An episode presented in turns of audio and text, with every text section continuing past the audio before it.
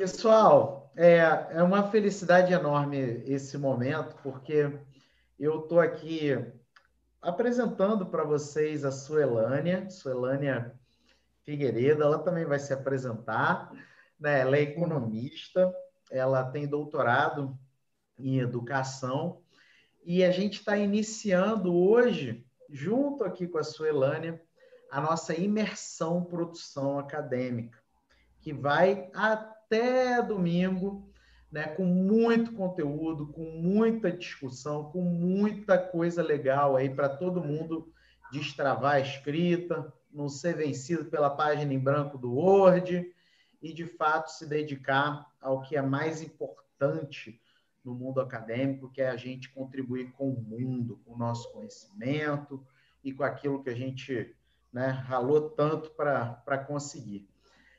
Celânia, muito obrigado pela sua generosidade de estar aqui, tá?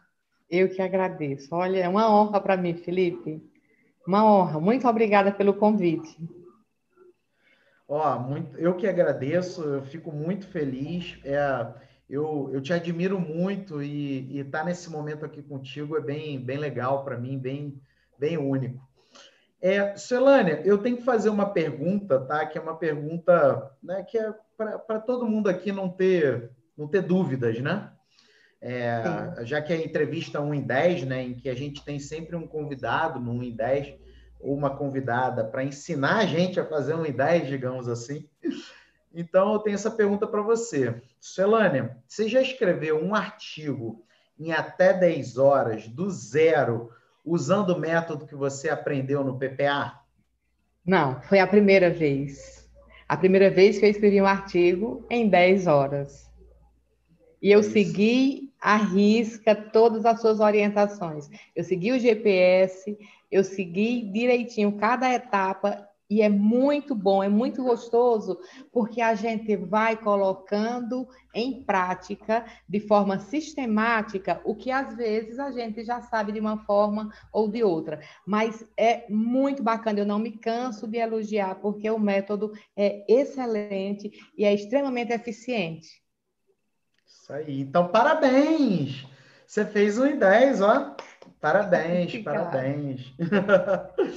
Celânia, fala um pouquinho aí, conta um resuminho da, da sua história aqui pra gente, de onde você vem, o que, que você faz, conta aí pra gente. Ok, bom, eu sou economista, eu tenho mestrado em desenvolvimento regional e o doutorado é em ciências da educação. Eu sempre gostei de educação. Deve ter alguém aí que já ouviu falar no Movimento Brasileiro de Alfabetização Escolar. Você lembra disso? Você não era nascido, eu acho, no Mobral. Então eu era criança. Sim. eu era criança e eu já dava aula no Mobral. E eu tinha uma sensação tão boa, era como se eu estivesse dando asas àquelas pessoas que não sabiam juntar duas letras para formar uma sílaba. E quando a gente conseguia, no final, ver que elas tinham sido alfabetizadas, eu tinha uma sensação muito boa. E aí eu ministrei aula no pré-escolar, Jardim 1, Jardim 2, adolescência, a adolescentes, é, educação básica, ensino médio, foi cheguei no ensino superior. Eu sou do Nordeste, eu moro aqui em Manaus já há 18 anos. E cheguei aqui também fui para o ensino superior. Parece que eu já vim assim pré-determinada para isso. Gosto muito. Eu sinto uma sensação de olhar aquela sala de aula e poder contribuir com a formação acadêmica daquelas pessoas que estão ali. E eu gosto muito de ouvir, gostei muito de ouvir quando você, pelas primeiras vezes, né, quando você começou a falar em dádiva. Eu digo, olha, é isso mesmo, é isso mesmo que a gente precisa fazer.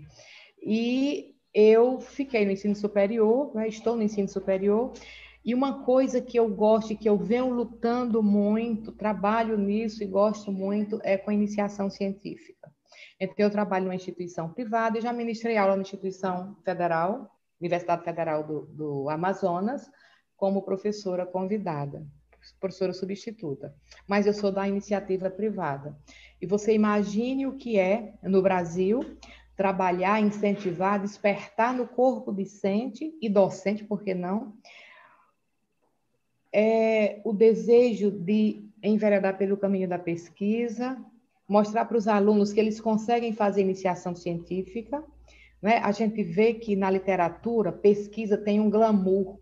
Quando se fala em pesquisador numa universidade, parece que tem um glamour, parece que é uma pessoa intocável que fica numa sala e que recebe uma bolsa de 5, 10, 15, 20 mil e está ali para receber os louros somente. Mas, na verdade, é, eu acredito que pesquisa, iniciação científica é arregaçar as mangas e conduzir. Eu sempre falo, conduzir o aluno. E conduzir é ir junto, não é mandar ele sozinho. Como muitas vezes a gente vê aluno desesperado para fazer TCC, para fazer é, é, dissertação, tese, doutorado, e fica agoniado porque ah, o orientador deixou sozinho. Eu sempre digo, a gente tem que conduzir, a gente segura na mão e vai junto. E aí estou no ensino superior, estou como coordenação de pesquisa e extensão na no CUnifametro, né? Onde nós vamos realizar agora o nono, a nona edição do Concifa. E lá eu sou coordenadora de pesquisa e extensão. Então, nós estamos aí nessa batalha. Eu gosto muito e quando eu, eu iniciei, muita gente dizia: Você é doido? Como é que vai fazer iniciação científica na instituição privada? Não tem programa de bolsa e tal. E eu fui, fui, fui. E gosto muito do que faço. E, e, e trabalho, estou no, no PPA para aprender mais, para poder ensinar melhor. E uma pessoa super dadivosa, super colaborativa, o PPA né? Está sempre trazendo questões, está sempre trazendo contribuições para os colegas. É muito, eu, eu, tenho um orgulho muito grande de ver, sabe, Suelane, assim, toda a sua doação também para a nossa comunidade, né? Isso é muito, muito legal e parabéns também, né? Eu não sei se você sabe, mas eu sou metade amazonense, né? pois é, eu sou. Eu já ouvi você é. falar sobre isso. você veio assistir jogo do São Raimundo? Sim, fui no jogo de São Raimundo aí. Ah, e, e, a minha outra metade é mineira, né? Aí eu parei ah, no Rio de Janeiro por acaso, mas essa metade aí, vou muito para Manaus, vou muito para Manaus. Olha que bom.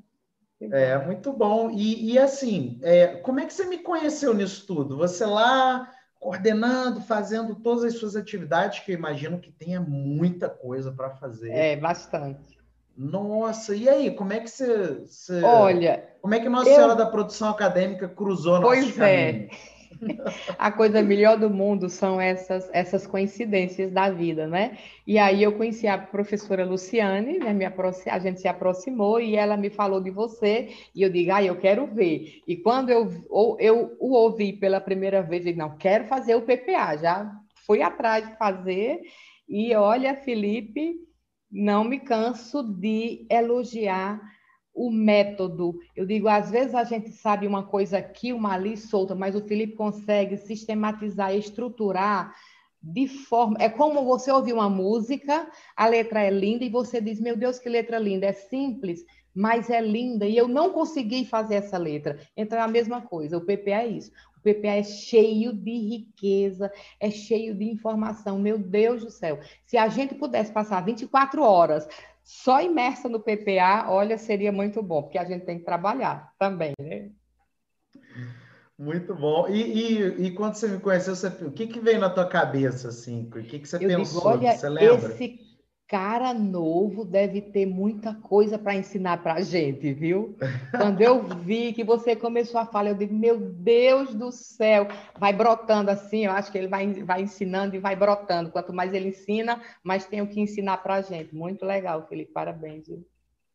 E você lembra o que, que te mais te motivou assim, a dar um voto de confiança? Você lá, aquela coisa, será que eu vou, não vou? O que, que, que te motivou a dar esse voto? Olha, é, eu gosto muito de produção acadêmica, né? Eu já trabalho com metodologia 1 e 2. Metodologia 1 é o projeto de pesquisa na pós-graduação, né? na especialização, lato senso, e metodologia 2 é o artigo científico. E quando eu conheci você e que eu ouvi você falando do PPA, eu digo, gente, é aqui onde eu vou organizar e aprender mais, enriquecer, multiplicar aquilo onde em que eu já trabalhava. Então isso me motivou, digo, ah, não, eu vou e entrei com tudo, digo, eu quero conhecer isso aí. E não me arrependo. Eu espero que eu espero, quando terminar esse PPA, acho que eu vou entrar noutra turma, viu, Felipe? Eu vou ficar eu vou ficar ad eterno. Não, a gente cria uns vínculos tão, tão profundos, né? Assim, é, que, que é difícil de pensar, assim, de terminar, né? Ah, é, com certeza. Assim, é difícil porque é, começa um a torcer pelo outro, vira amizade, vira companheirinho, vira cumplicidade. Isso. E, é, e, e vira uma relação mais profunda. Isso é curioso, né? Porque, assim, ninguém viu ninguém pessoalmente, mas eu tenho um carinho tão grande por diversas pessoas como se eu tivesse ali junto, crescido desde o colégio. Exato. Isso é muito legal, né? Como se a gente se conhecesse há muito tempo, mas é afinidade. Não é? Eu acho que, que na vida eu, eu, eu gosto muito dessa do que a gente não vê, não é? Da energia, sabe, da sinergia. E eu acho que é isso que fortalece esses vínculos, né, no PPA, sabe? É uma, uhum. é uma energia, é todo mundo querendo a mesma coisa, convergindo para o mesmo ponto, que é aprender para ensinar melhor e ensinar mais. Uhum. É, essa questão de comunidade, né? Eu, eu cada vez mais acredito nisso, né? Eu, é porque fica, fica mais fácil de visualizar quando a gente está dentro, né? Mas é, é muito curioso como que, às vezes, a gente pode até conseguir resultados fazendo sozinho, digamos assim. E a gente consegue diversos resultados sozinhos. É, mas a comunidade parece que dá um turbo, né? Parece que aperta um botãozinho e aí a gente entra num, num circuito, digamos assim, um, que tende a ser mais poderoso, né, em termos de resultado e mais rápido, né? É, Felipe, eu, eu, costumo dizer, sozinho ninguém ninguém cresce muito. O crescimento não é sustentável, sabe? E se a gente está em comunidade, porque ninguém é autossuficiente, né? A gente sempre tem o que aprender. Se a gente está em comunidade, a gente aprende muito, aprende com você, aprende com o método, aprende com o PPA e aprende com os colegas que estão na comunidade. Sempre tem, eu vejo as pessoas postando, gente, é tão legal isso, porque é uma coisa, Felipe, que eu achava, aqui, aqui no Amazonas tem uma, uma, um dito popular assim, telés, é? Você já ouviu falar isso? Para dizer, tu é leso, deixa tu ser besta, né?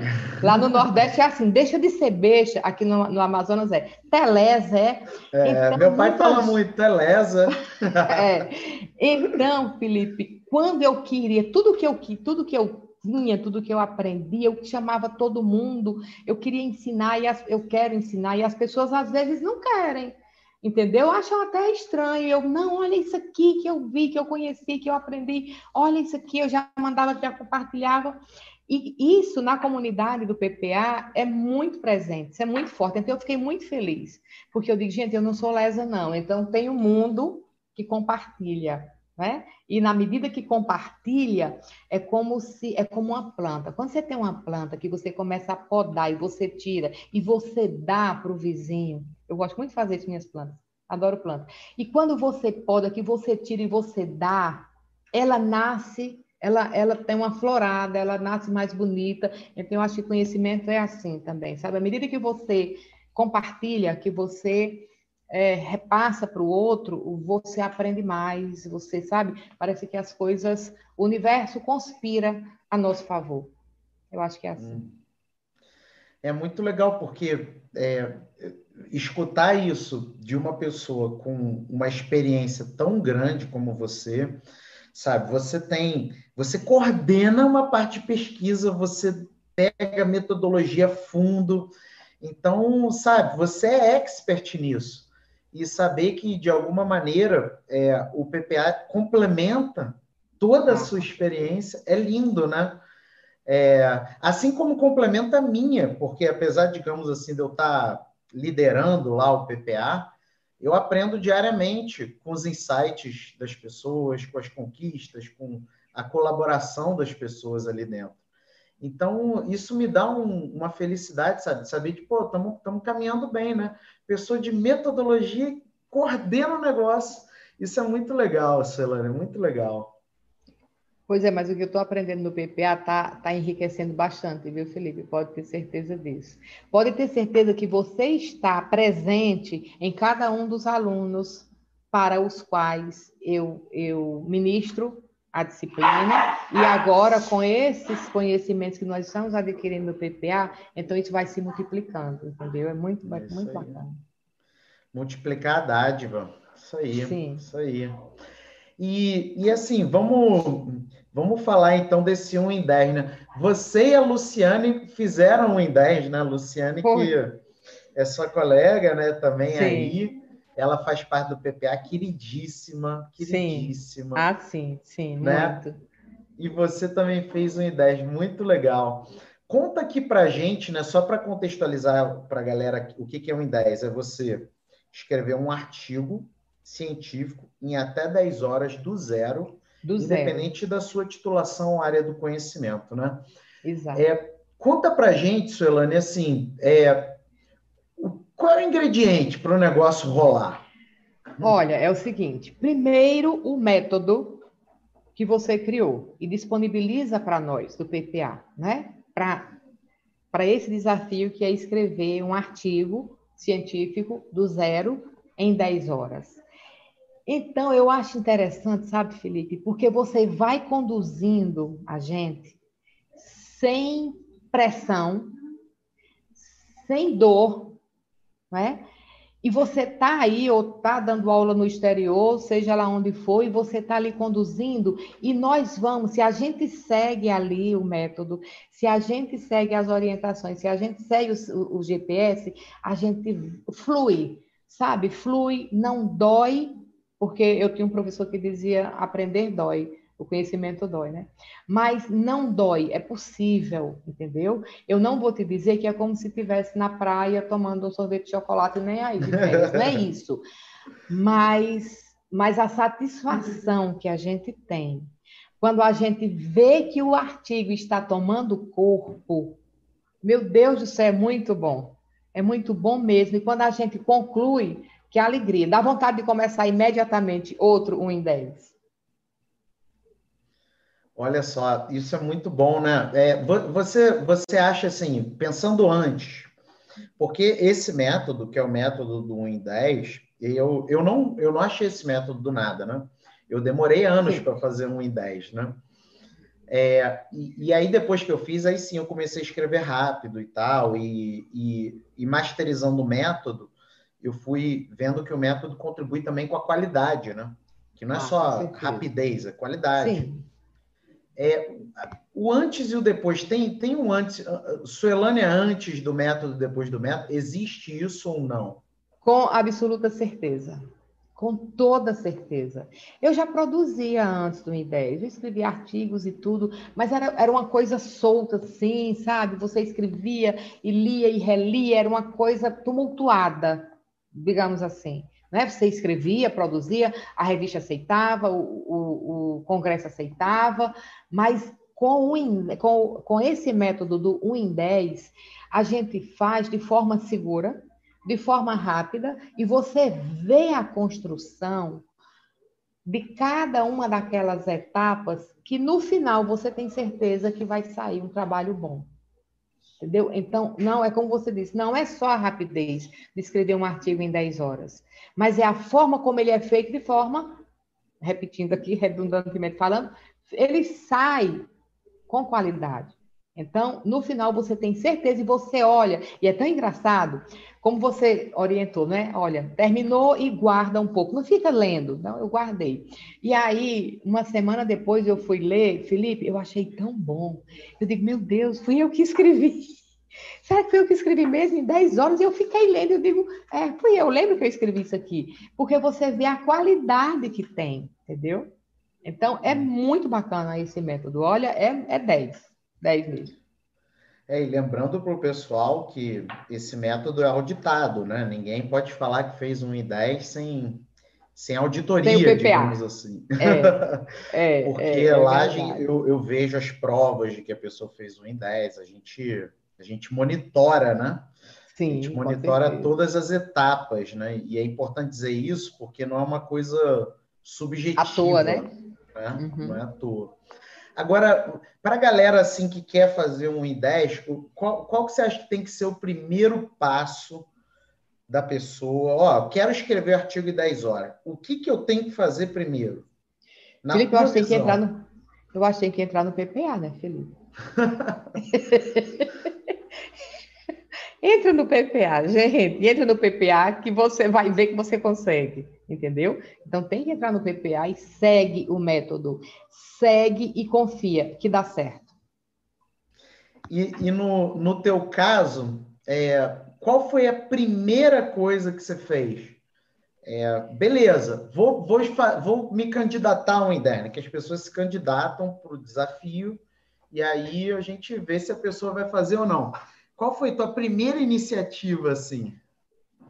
Eu pensei no tema. Uhum. Né? Eu pensei no tema e eu te juro, apesar de já ter lido sobre o tema, já ter escrevido, mas eu pensei no tema e eu procurei ser o mais honesta possível comigo. Então, tudo que tinha ali de orientação para fazer, eu procurava fazer e seguir para que no final eu tivesse feito realmente um artigo científico em 10 horas, seguindo ali aquelas orientações, sem, sem burlar sabe? Sem pegar alguma coisa pronta que eu já tivesse escrito. Não, eu quis fazer do zero. Eu fiz do zero mesmo, entendeu? Ah, isso é muito legal, porque olha só o comprometimento, né? Minha função aqui é um pouco também é, fazer um, uma meta-análise, digamos assim, da pessoa que eu estou entrevistando. Né? Olha só, a primeira coisa, gente, pra, segundo o argumento da Suelane, é chegar junto e definir claramente o tema, né? É, assim, tema é fundamental, mas tema também significa um ponto de partida de uma sequência decisória, né? Sim. Porque o artigo envolve outras decisões. Só que quando você toma uma decisão equivocada em relação ao tema, as chances são de que as decisões seguintes podem, ao invés de contribuir para você escrever um artigo, atrapalhar para você escrever um artigo, né? Às vezes, assim, nem falando de um e dez, né? Estamos falando de qualquer artigo. Uma decisão equivocada em relação a recorte temático, é, chega lá na frente, você parou. Aí, aí é página em branco do Word que ganhou, né? 1 a 0 para página em branco do Word, né? É o que eu bato muito, eu falo muito no Telegram isso, gente Galera, vocês têm que fazer boas promessas de artigo, tá? E sobreprometer, né? Prometer muito ou subprometer, né? Que é prometer e depois fazer algo diferente, é, atrapalham muito para você entrar no jogo do artigo. E aí o que, que acontece? A pessoa, quando vai é, escrever o artigo dela, ela não tem a promessa clara, ela trava, né, Suelânia? Exato, é. E aí fica cheio de quebra-mola. Exato. E aí eu não quis reinventar a roda, entendeu? Com esse artigo em ideia. Eu vou definir aqui um tema e eu vou seguindo as orientações com base nesse tema para eu construir meu artigo em 10 horas. Consegui. E foi sobre o que mesmo o artigo? Foi sobre a curricularização das atividades de extensão, né? Como eu sou coordenadora de pesquisa e extensão, nós temos aí aquela resolução número 7 barra 2018, que saiu em dezembro de 2018, é óbvio, e que traçou as novas diretrizes para a extensão universitária. Porque se fala de extensão universitária muito antes da, da Constituição Federal aqui, a nossa última, não é? E antes, na literatura, você já encontra falando de, de, de extensão. E até esta resolução agora de 2018, que é recente, as instituições de ensino superior já tratavam do tema, mas ela, elas tratavam qualquer coisa feita além da sala de aula era chamado de extensão. E essas novas diretrizes deixam tudo muito claro e eu acho um, um, documento, só são quatro laudas, mas ele é perfeito, é público, quem quiser ler, vai lá, é bem interessante. E ele envolve, Felipe, olha que coisa, ele envolve também essa questão da dádiva, entendeu? Então, a instituição de ensino superior, ela tem que cumprir o seu papel de transformador da sociedade, não somente formar quem está ali dentro dos, dos limites dos seus muros. Então, o aluno aprende em sala de aula, é ensino, ele ampara pela pesquisa, pode ser uma pesquisa bibliográfica, uma, uma revisão de literatura, e ele tem que ir além, dos muros da instituição, da instituição, ele vai até a comunidade e ele vai treinar o que ele aprendeu, mas ele está beneficiando a comunidade. Então, em extensão, antes desta resolução, quando o aluno fazia qualquer curso fora, ah, foi participar de uma palestra, trazia o, comprova, o certificado, e ali era chamado de horas de extensão, atividade de extensão. Mas enquanto o aluno faz um curso fora, extracurricular, ele está beneficiando a si próprio somente. E a característica da extensão é ele beneficiar a comunidade. Então, Entendeu? me corrija se eu estiver errado. A promessa, então, do artigo foi analisar a curricularização da extensão focada em desenvolver os alunos para além dos muros da universidade. Exato. Exatamente. E aí, como o MEC deu até dezembro de 2021 para implantação completa pelas IES, então nós estamos neste processo. E tem muitas discussões em torno disso, porque ainda não bateu, ainda não se bateu o martelo, pronto, já está implantado, está em uhum. processo. E a gente ouve muitas pessoas com dúvidas pessoas da área da educação, muitas instituições de ensino superior, sejam públicas ou privadas, porque lá está dito que a extensão ela tem que ser componente curricular, ela não é uma atividade somente. Entendeu? Ela é componente uhum. curricular. Tem que estar registrado nas matrizes dos cursos e tem que estar registrado lá no histórico do aluno. Então, muito legal. Olha só, gente, a promessa. Vocês viram promessa clara? Eu vou tentar repetir a promessa. Eu acho que eu vou começar a trazer um negócio para anotar aqui. Mas, basicamente, uma, a curricularização da extensão como forma de fazer, é, inicia... como forma de criar iniciativas dentro e fora dos muros da universidade. Olha só, olha só. É, e aí, essa é a promessa. A minha função é também é, aproveitar a convidada para para ajudar a galera, para a galera também fazer a própria promessa. Né? Uma promessa de artigo, gente, tem que ser basicamente, tem que cumprir no mínimo dois requisitos, tá? Um requisito, ela tem que ser precisa.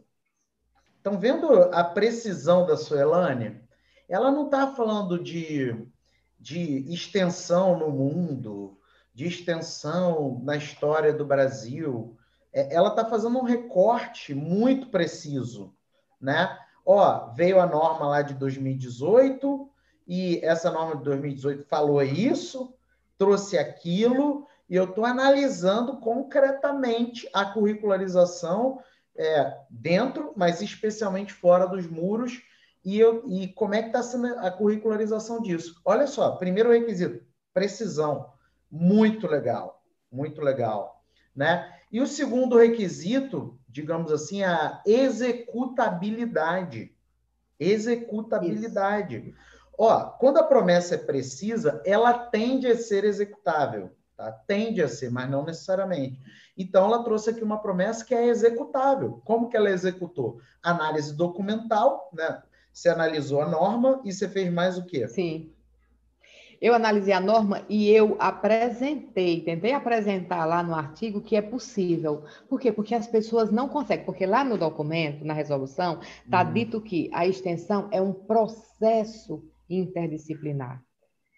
Ela tem que ser componente curricular e é um processo interdisciplinar. Então, todas as disciplinas precisam participar dos projetos de extensão, para que fortaleça no aluno e o processo de aprendizagem o que ele aprende em sala de aula e o que ele vai praticar lá na comunidade, beneficiando a comunidade. Mas a gente não pode esquecer de forma alguma que aí tem que ter o tripé que sustenta o ensino superior, que é articulação ensino, pesquisa e extensão. É, é isso. Então, ó, precisão, executabilidade, né? Ah, Felipe, por que não pode ser só precisão? Porque às vezes, por mais que seja precisa a promessa do artigo, ela não é executável, né?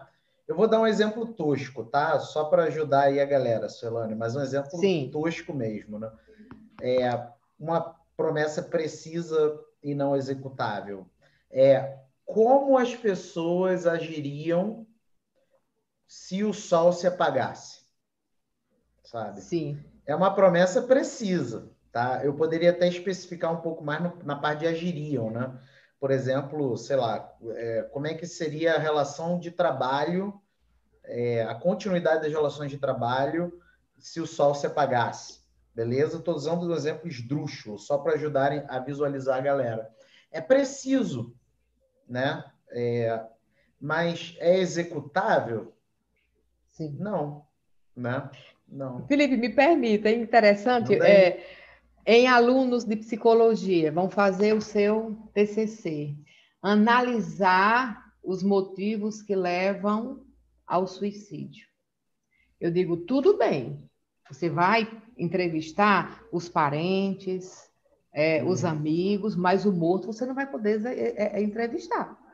Para perguntar a ele o que foi que levou caso o suicídio ocorra, né, efetivamente, o que foi que levou essa criatura a cometer o suicídio. A não ser que você faça uma sessão mediúnica e chame o morto. É o mesmo, a mesma situação que você está falando. Então, é precisa, mas não é executável. E aí, me permite e me corrija. Neste caso, o aluno tem que deixar muito claro no título, nos objetivos e na metodologia desse trabalho. Perfeito. Né? Perfeito. Não, e é legal porque, assim, mesmo um artigo teórico, ele depende de executabilidade, né? É, como que você torna ele executável? Quando você investe nas categorias teóricas do autor que você está analisando. Sei Sim, lá, isso. tem, por exemplo, o André no PPA, né? É o nosso guru do Heidegger, guru do Heidegger, né? Então ele sabe muito de Heidegger, sabe? E ele trabalha com a noção de ser em Heidegger e tal, e tudo mais. Dá para fazer um, uma, uma, uma, promessa de artigo pesquisável em Heidegger, é, seja do ponto de vista de precisão, seja do ponto de vista de executabilidade. Precisão, vou trabalhar a noção de ser em Heidegger. Tá? Eu acho que é uma noção importante, né? É, o Heidegger, a ideia do ser, né? Eu não sou especialista. Eu sei pelo que o André fala. E, e a mesma coisa, a mesma questão é executabilidade. Como? Eu separo as categorias do Heidegger, que tem relação com a discussão sobre o ser. Eu pego a bibliografia do Heidegger, que trabalha o ser. Eu pego, inclusive, cartas do Heidegger, que eventualmente ele trabalhou a ideia do ser. Se tem registros dele é, sonoros, é, eu também posso usar. E eu, a partir disso, construo a promessa do meu artigo. Quer dizer, a promessa não, né? O cumprimento da promessa do meu artigo, né, Celane? Sim, isso. É verdade. É isso aí. Muito bom. E, e assim, e, e, você fez o artigo e tudo mais, um artigo, pô, muito legal, hein? Muito legal. E aí você usou análise documental Isso. e me conta, mais o que para você falou a questão de definir tema, do recorte. Você recomendaria mais o que para quem está querendo se aventurar aí para fazer um em 10? Pois é, Felipe, se faz o esqueleto do artigo, né? Fica muito mais fácil fluir e é como se fosse faz o esqueleto e vai preenchendo os órgãos, o tecido, a musculatura, a pele e no final está tudo pronto, né? Então foi mais ou menos assim que eu fiz. Eu defini o tema e fiz o esqueleto, com, com, seguindo aí as etapas né, do GPS e do método, e é como se a gente vai, como se a gente fosse preenchendo né, aquele esqueleto. Uhum. E aí eu. A, a gente, eu, eu nem vou mais falar muito sobre para as pessoas ficarem curiosas e correrem atrás para fazer um em 10. Porque é, é muito legal. É muito legal. E, e assim, no, na quinta-feira agora, Suelânia, no, no episódio 2 do, da imersão, eu vou uhum. explicar uhum. exatamente esse método que você está falando, né? Então vai estar é tá lá disponível para a galera. Mas, ó, gente, não veja o episódio 2 sem ver o episódio 1, um, tá? Porque é, é, sequência mesmo, tem que, tem que ver direitinho, porque senão não, não, e, não é, funciona do mesmo jeito, né? Exato, não funciona e a pessoa se enrola todinha e se, e se perde. É, então, ó, amanhã sai o episódio 1, 8 horas da manhã, e na quinta sai o episódio 2, 8 horas da manhã, na sexta, 3, mesmo horário. Uhum. Mas não assista o 2 sem assistir o 1. Tem gente que quer fazer um e 10, mas não destrava algumas coisas de bloqueio mental, que eu vou falar amanhã, né, no episódio. Tu sabe, é, eu costumo dizer, Felipe, Felipe que para aprender tem que ter humildade. Então, às vezes, a gente fala e orienta, olha, segue esse passo, depois esse, depois esse, e as pessoas acham, ah, isso é bobagem, eu vou logo lá no, do meio para o final, e se enrola. Então, tem que ter humildade, confia no método e segue, que dá certo, é o que eu digo, viu? Sim. Às vezes, né, é, é muito legal essa fala. O que, o que eu sempre recomendo para o pessoal né, do PPA é isso, né? Ó, primeiro, masteriza o método deixa ele sair do papel do GPS, né? Que o GPS a galera recebe e, e bota ele na cabeça. Quando ele, o GPS estiver todo na tua cabeça, né? Aí você inventa, né? Mas tem que fazer um negócio. Assim, primeiro você tem que masterizar, porque aí depois você faz a, a, as alterações, faz uma ou outra coisa é, faz toda a diferença, né? Inclusive a galera que vai receber o método nessa semana, né? Na, na quinta-feira, o dia que esse exato método que a Suelane aplicou, todo mundo vai receber na quinta, tá? Todo mundo vai receber na quinta. Que não tem sonegação de informação, não. Então vocês vão receber na quinta. Só que, pelo amor de Deus, Exato. sigam o que a Suelânia está falando. Deixa lá bonitinha a sequência, faz aquilo, sem tirar nem pôr, né, Celane?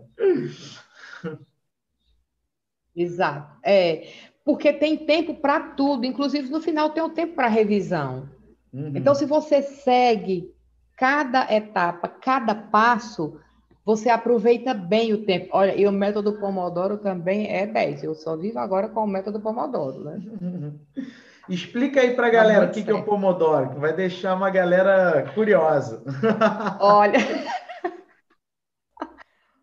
você, você tira 25 minutos, né? É um Pomodoro 25 minutos para você se concentrar naquilo que você está fazendo. Ou uma leitura, né? E no caso do em 10, são as etapas. Então, cada etapa tem lá a sugestão do Felipe para você usar dois, três, quatro pomodoros contanto que ao final se use 10 pomodoros.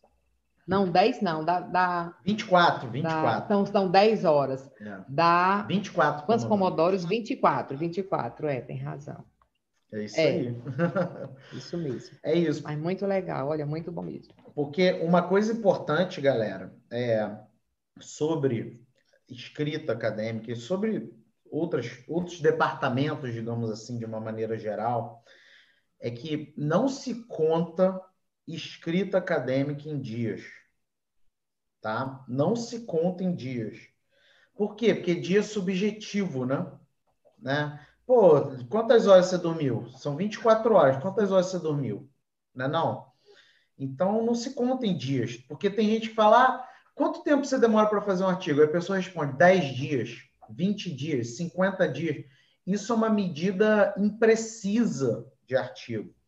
E quando você tem uma medida imprecisa de artigo, você não consegue saber se você está escrevendo melhor e mais rápido ou não. Tá claro? Então, por isso que eu sempre sugiro fazer a é, medida porque... em horas, né? Fala isso, Elane. Desculpa, tia. Porque se você diz que leva 10 dias, tudo bem. Se você diz que leva 10 horas para fazer um artigo, você vai, você vai ficar durante 10 dias, desculpem. Se você leva 10 dias para escrever um artigo, você vai ficar 24 horas por 10 dias? Sim. Aí a medida seria exata, mas você não vai fazer isso. Tem que dormir, se alimentar, né? descansar, tomar banho, etc. Por isso, aí que Felipe sugere, né? Eu acho perfeito medir em horas. E o bom é que quando você utiliza o método é, Pomodoro dentro do IN 10, você tem a ideia exata de quantas horas você ficou ali, de quantos minutos você ficou ali, concentrado, por exemplo, para fazer é, as estações diretas e indiretas, né? Olha, veio um pomodoro, dois pomodoros. Então, é, gente, é muito, é muito bacana, viu? Muito legal esse, esse método, Felipe. É. Porque aí, galera, é isso, né? É, você, quando começa a mensurar do jeito preciso o tempo que você demora, em média, né? Porque a gente sabe que às vezes a gente está tá num dia mais, né, performando melhor do que outro dia, né? Igual Neymar, ele não, ele não é 100% de performance todo santo dia, né? Todo jogo, né? Então, mas na média, quando você sabe o seu a sua a sua performance na média por hora, você consegue monitorar como que você melhora isso. Não tem como eu saber como eu melhoro a minha escrita acadêmica se eu mensuro a minha escrita em dias. Ou algumas pessoas vão falar em meses. Tem acadêmicos, Suelane, que defendem, defendem que artigo tem que demorar dois meses. É a medida mais imprecisa que existe na face da Terra. Senão o artigo não é bom. É, senão o artigo não é bom. Não faz sentido, né? Não faz é. sentido. Ah, escrever uma, é, escrever um artigo em 10 horas, então o artigo não é bom. Pelo amor de Deus, precisa ver fazer um em 10, né? Agora, é. Felipe, olha uma coisa como é interessante. Tu, tu fala muito dessa questão do cérebro, do que ele prega para a gente, do, de como é que a gente tem que tratar. Então, quem não segue o Felipe, quem está conversando a seguir agora, assiste tudo. Tem muita dica bacana. E aí eu estava pensando aqui agora, Felipe, se você vai escrever, porque a gente começou lá no, no PPA escrevendo o resumo em um pomodoro, né? E se você tem ali 25 minutos para escrever um resumo, você vai dar o seu melhor, né? Você vai dar o seu melhor ali, é como se você fosse tirar a essência.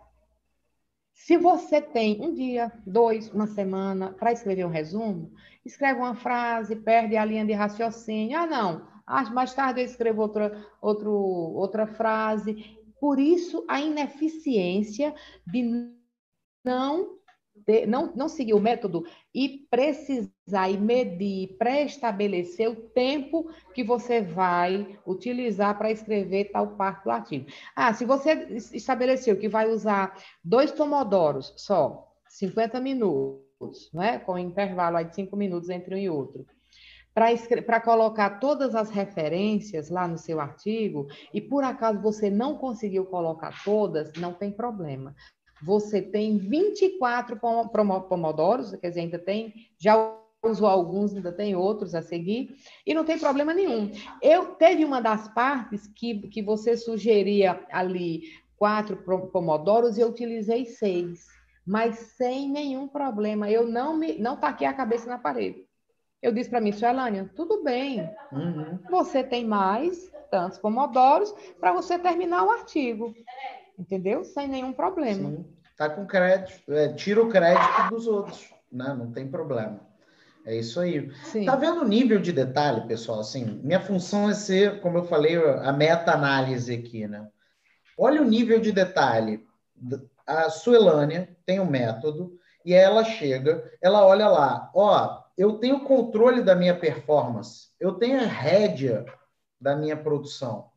Então, se em determinada parte, né, vamos supor, da, da, da, da parte de parágrafos autorais, eu é, tive que ocupar um pouco mais de tempo, em outra eu vou compensar, sabe? É absolutamente controlado o negócio. E assim, supondo, supondo, tá, Celânia? Porque a gente está falando aqui de um em 10, é, muitas pessoas fizeram um em 10 no PPA, de graduandos a doutores, tá? Mas supondo que você fizesse 1 em 15, você ia ficar triste?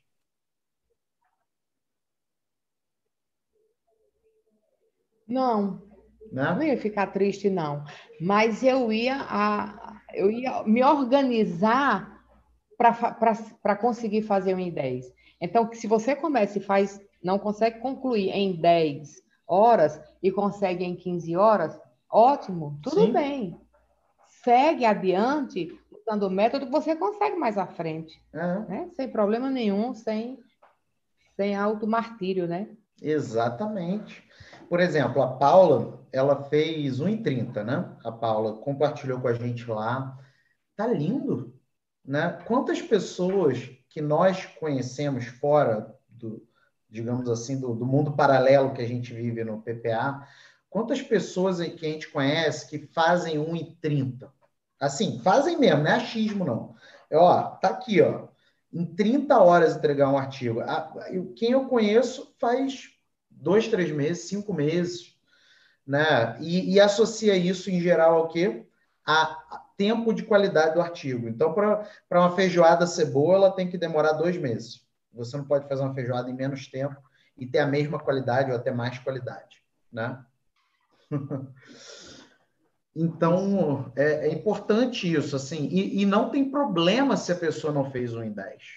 A gente vive num mundo que é um mundo que às vezes as pessoas são julgadas, né? Não, a gente tem mais de 30 pessoas que fizeram em 10. Mas a gente tem mais de 30 que não fez. E tá tudo bem, porque elas vão fazer. É isso que a Suelânia falou. Elas têm um método para isso.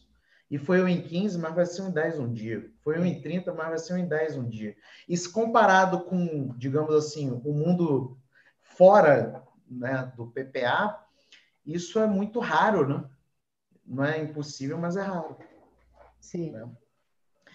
Agora. E se alguém não conseguiu fazer um emprego, né?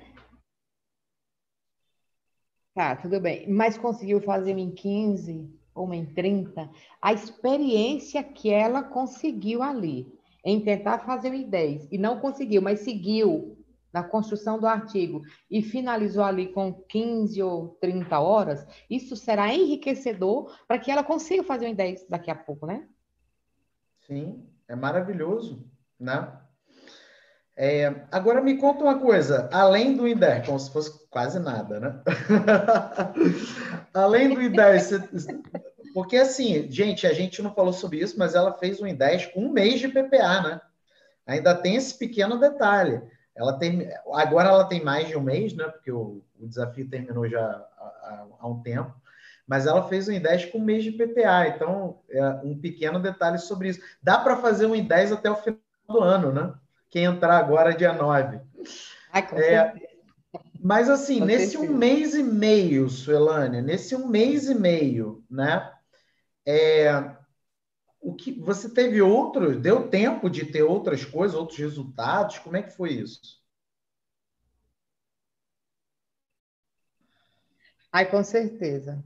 A gente aprende muito, a gente aprende muito, a gente aprende a utilização de, de, de instrumentos, de ferramentas, é? a gente aprende sobre gerenciamento do tempo, a gente aprende sobre tipos de pesquisa, porque uma coisa é o que está lá nos livros de metodologia. Olha, essas pesquisas podem ser divididas em.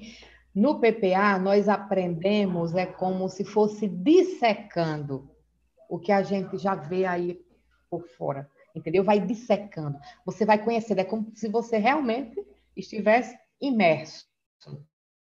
Né? Imagina aí um túnel num parque de diversão que a pessoa entra e apaga a luz e tem efeito e você se sente vivendo ali, né? naquela, naquela uh, situação. Então, estar no PPA, você aprende, você vivencia mesmo, você aprende na prática e sem camuflar, né? sem esconder. O que a gente tem muito no PPA é dádiva e todo mundo é bem dadivoso e vai compartilhando. E parece, é como eu digo, quanto mais compartilha, mais a gente aprende. E quem compartilha, com certeza, aprende muito mais também. É, isso é muito legal. E, e eu tenho uma, uma, uma pergunta, uma pergunta muito importante, porque é, apesar da gente ter inúmeros casos de graduandos a doutores de diversas áreas do conhecimento fizeram ideias, é, tem sempre gente que duvida, né, de que, que ela pode, né, de que, sabe, o I10 é para ela. Então, vou te perguntar isso para saber tua opinião, né? Você acredita que qualquer pessoa, sabe, de qualquer área do conhecimento, qualquer titulação mesmo, sabe, ela consegue alcançar um em 10 se ela tiver o método do PPA? Com absoluta certeza. Eu não tenho a menor dúvida disso. Eu digo, segue, confia no método e vai. Qualquer pessoa consegue. Com certeza. Qualquer pessoa. Eu, eu, eu me arrisco a dizer, Felipe, que esse método pode ser utilizado para pessoas que ainda estão no ensino médio. E com certeza vão conseguir aí produzir um trabalho acadêmico. Com certeza. É, é, é, segue o método. É o que eu digo, gente, segue e confia, que dá certo. Oh. É isso aí, galera.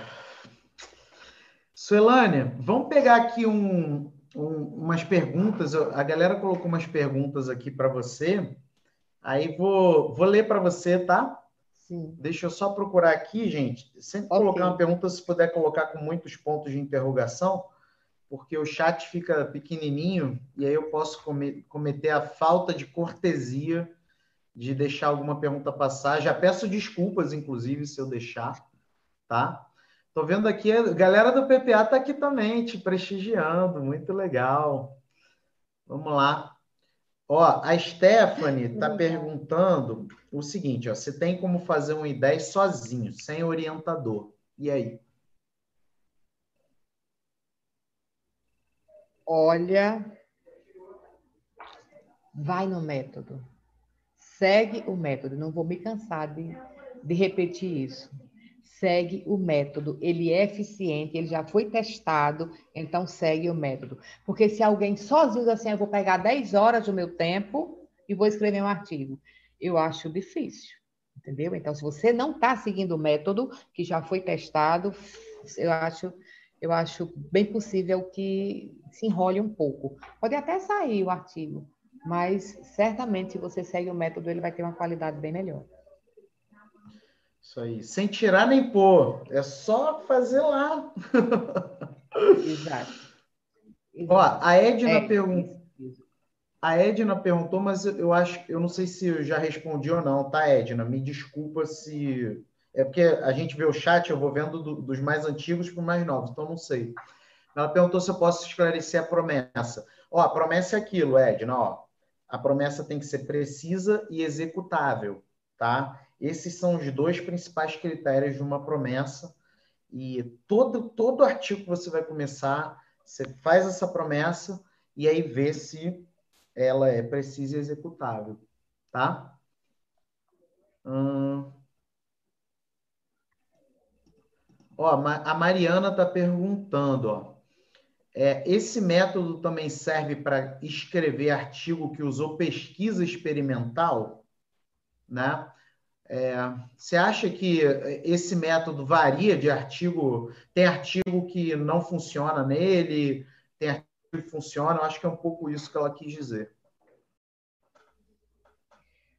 Olha, funciona assim, inclusive lá no GPS, nas orientações do Felipe, ele indica, ele pede para você dizer que tipo de artigo e se ele vai utilizar uma revisão de literatura, uma pesquisa bibliográfica, ou se já tem dados coletados previamente, né, para que você possa utilizar no artigo. É perfeitamente é, normal, não tem problema nenhum. Show, é isso aí. Sim. Inclusive, nós temos pessoas que fizeram ideias da química, da biologia, é, tem, tem, na verdade, tem de várias áreas do conhecimento. Sim. É porque não dá para lembrar de todas, né? Mas tem até aquicultura. até aquicultura tem a Jéssica, de aquicultura. É difícil é. falar, né? Mas tem de várias áreas lá, de é. todas as titulações. e É para todos, é um método ecumênico. É. é. Ó, a Cristina está perguntando quando entrar no PPA. Dia 9, dia, dia 9 agora, segunda-feira que vem, às 5 horas da manhã. Eu sugiro ser nesse dia, porque das, outras das outras duas vezes acabou antes, tá? É, as vagas, né? São 70 vagas. Então, melhor é nesse horário e nesse dia mesmo, tá? A Edna tem mais uma pergunta. Deixa eu ver aqui que eu acho que eu perdi. Ó, durante o período do IN10, o referencial já está escolhido pelo pesquisador. Tem que escolher as citações e os dados. É, é, o referencial. É só para entender a pergunta para traduzir aqui para a Suelânia. Durante o período do IN10, o referencial já está escolhido pelo pesquisador? Sim, né? Se eu entendi, né?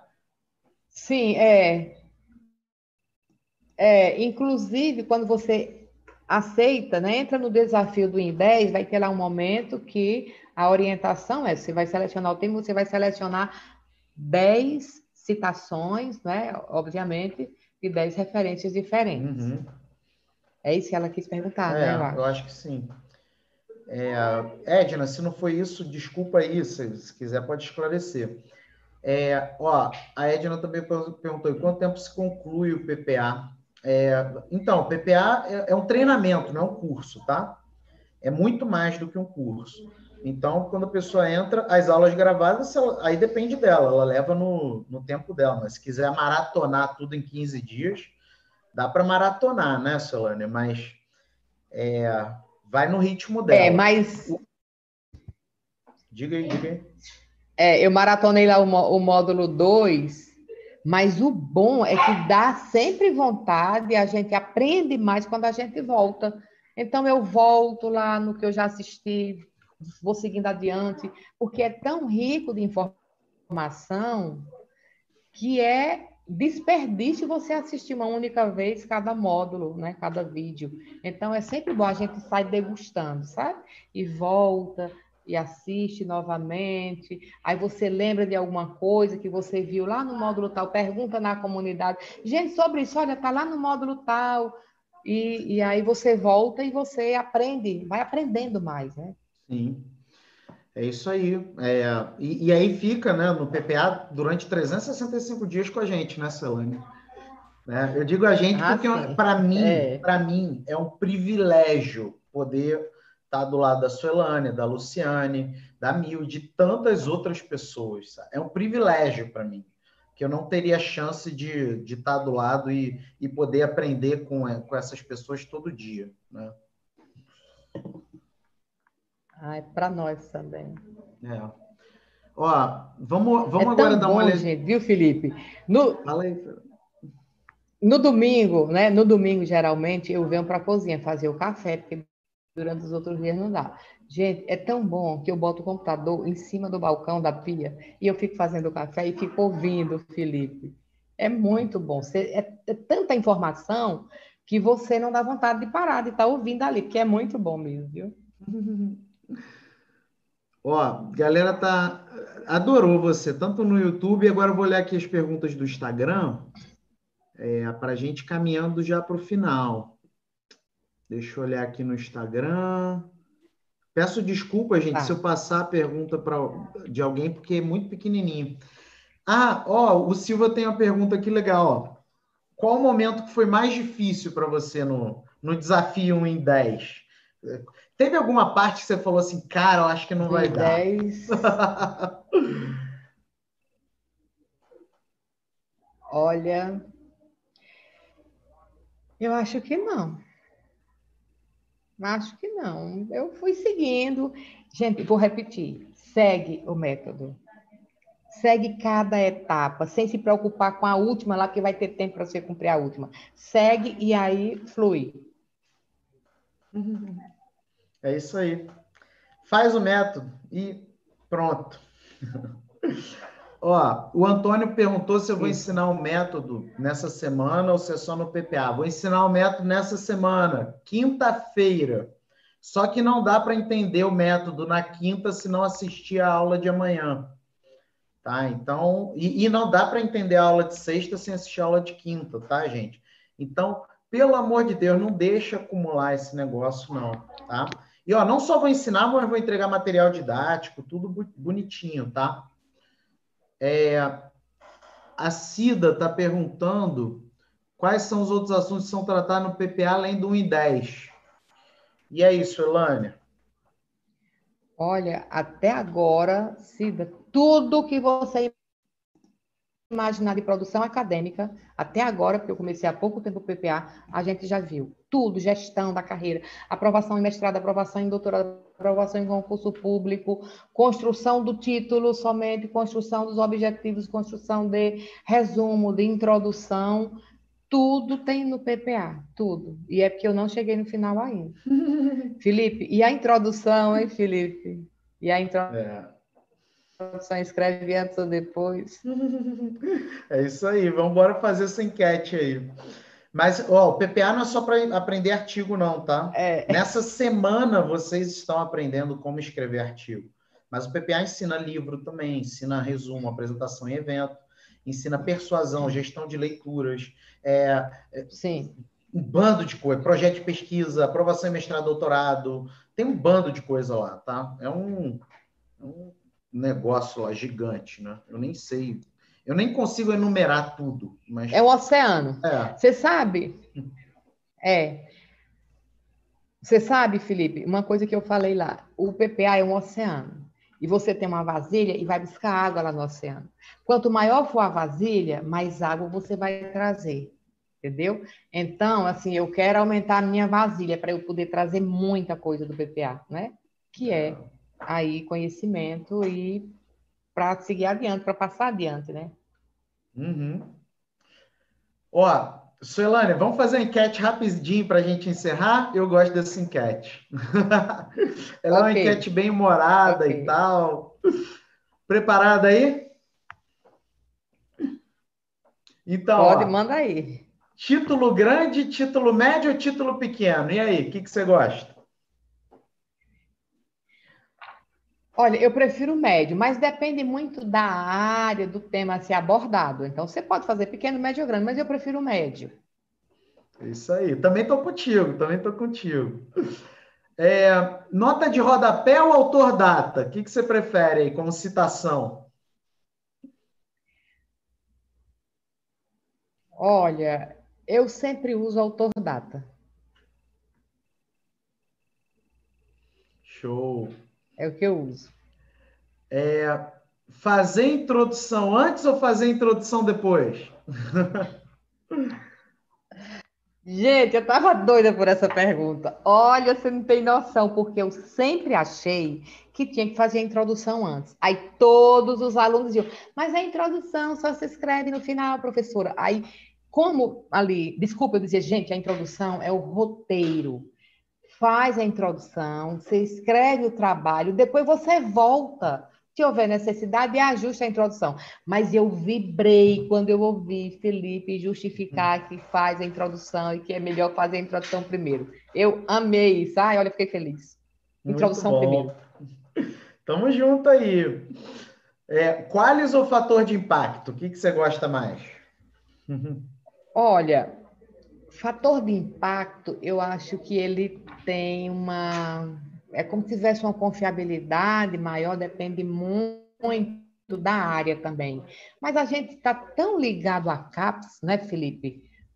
Que a gente termina tratando no mundo acadêmico bastante sobre e, e de Qualis, né, para a revista Qualis. É isso aí. Mas eu gosto de fator de impacto. É, eu também. Eu, eu, eu, sou mais simpático ao fator de impacto, mas a gente tem que jogar o jogo, né?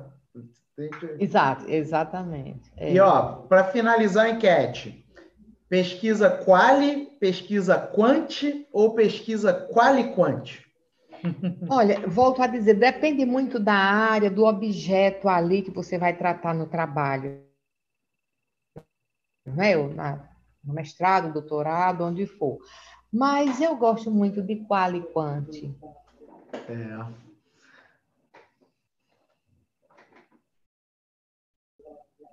Instagram deu uma travadinha, mas eu também eu sou do time do Quali Quant também.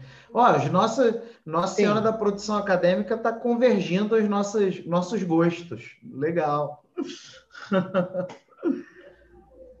Pois é, pois é.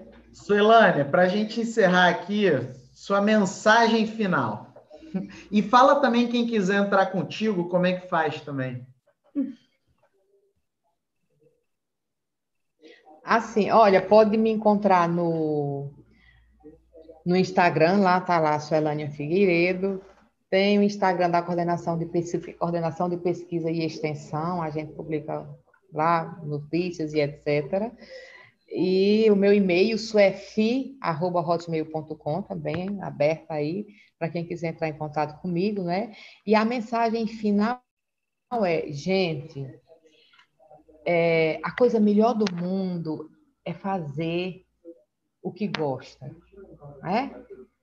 Mas eu acho que sábio é aprender a gostar do que faz. E aí uma coisa que eu desenvolvi é como lazer, eu eu estudo. Se eu tiver com um problema muito grande, eu vou estudar, porque eu esqueço do problema, ele fica ali, às vezes eu volto, ele está tá resolvido. Então, é muito bom você ler, não tem idade, não tem época para isso. Para as pessoas da minha faixa etária, você, ai, não sei se eu vou estudar, não sei se eu vou pesquisar, não sei se eu vou fazer mestrado, doutorado. Quando você começa a estudar, a gente remoça. Parece que os neurônios, né, se renovam, parece não, isso acontece, né? Na neurociência está provado isso. E a pele também fica melhor, sabe? Então estuda, lê. É muito bom. Entra no PPA. Entra no PPA que aí você vai ter uma infinidade de informações, de conhecimento. A mensagem que eu deixo. Entra no BPA que a gente se encontra lá. É isso aí. Muito legal, né? Olha só que privilégio, né, gente, que, que eu tenho e que as pessoas que estão lá no PPA têm, né? De conviver com essa pessoa maravilhosa, sabe, super dadivosa, que é a Suelânia né? Que do, desde o primeiro dia que entrou lá, só ajudou, só contribuiu da maneira mais dadivosa possível. Isso me dá um orgulho gigantesco, sabe? Uma pessoa que, pô, tem tudo, tudo, tudo na mão, que, sabe, tá ali, tem o cargo dela, tem o espaço dela super importante, sabe? E tá junto da gente ali ajudando e contribuindo. Isso é maravilhoso. Eu, eu tenho uma honra enorme, Solane, de, de estar tá aqui contigo nesse momento, falando, celebrando contigo essa conquista que foi 1 em 10, mas principalmente, né, é, mostrando para as outras pessoas que é possível, que é possível o mundo acadêmico dadivoso, né? Sim.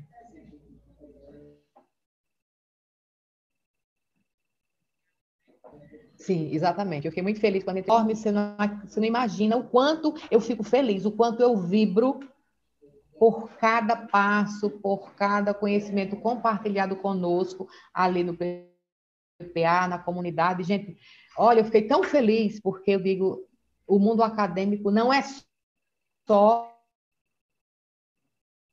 um esconder do outro. Olha, eu sei disso, eu vou esconder porque senão ele vai tomar o meu lugar. E aí, quando eu conheci o PPA, quando eu conheci você, Felipe, eu fiquei muito feliz por isso, porque e aí a gente vê, torna a dizer, à medida que a gente compartilha, que a gente ensina, como já dizia Cora Coralina, a gente aprende muito mais, né?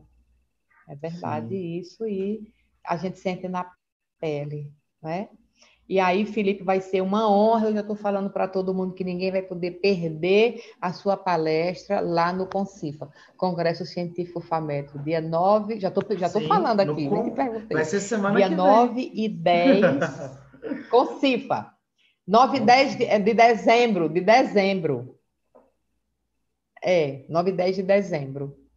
Isso né? aí. Né? As inscrições são gratuitas, são pelo Even entendeu? E depois a gente vai compartilhando aí, as pessoas vão lá se inscrever e te assistir, Felipe. Se inscrevam no Concifa, organização impecável, né? Eu vou ter a honra de palestrar no dia 9 à noite. Então, dia, dia 9, olha que dia Isso. legal. Nós teremos novos colegas no PPA, novas pessoas que vão estar com a gente durante um ano e de Sim. noite eu vou estar né, no Concifa contribuindo, falando de projeto de pesquisa. Que honra para mim. Muito obrigado. Eu sou muito sortudo. Muito obrigado. Bom, gente. Nós te agradecemos muito mesmo, viu? É, a gente vai encerrando por aqui. Eu queria ficar aqui mais tempo, sabe? Está sendo muito maravilhoso conversar aqui com a Suelane, estar tá aqui com vocês, né? Peço desculpas se eu não vi alguma pergunta, mas o chat é bem pequenininho e eu não sou o melhor de, de visão do mundo, né? É, amanhã a gente continua às 8 horas da manhã. Eu vou liberar o episódio 1. Assistam, pelo amor de Deus. Não vai assistir o 2, não, hein? Tem que assistir o 1 primeiro. Tá? Então, episódio 1 às 8 da manhã. Vou liberar a gravação, porque você pode ver com calma ao longo do dia. Mas vê amanhã. E às 5 horas da tarde, a gente tem mais uma aula que vai ser dada pela Shirley, que fez 1 e 10. A Shirley é bióloga com especialização em, em neuropsico, neuroeducação, neuroeducação, né? E ela me ensinou legal, a pronunciar olha, neuropsicopedagogia. Vou assistir, muito legal, muito legal é isso mesmo. Aí. Então, olha, Felipe, eu agradeço, mais uma vez eu agradeço muito. Tudo de bom, galera. Obrigada, Felipe, obrigada, aí. PPA. Eu que agradeço. Obrigado, tudo de bom. Tudo de bom.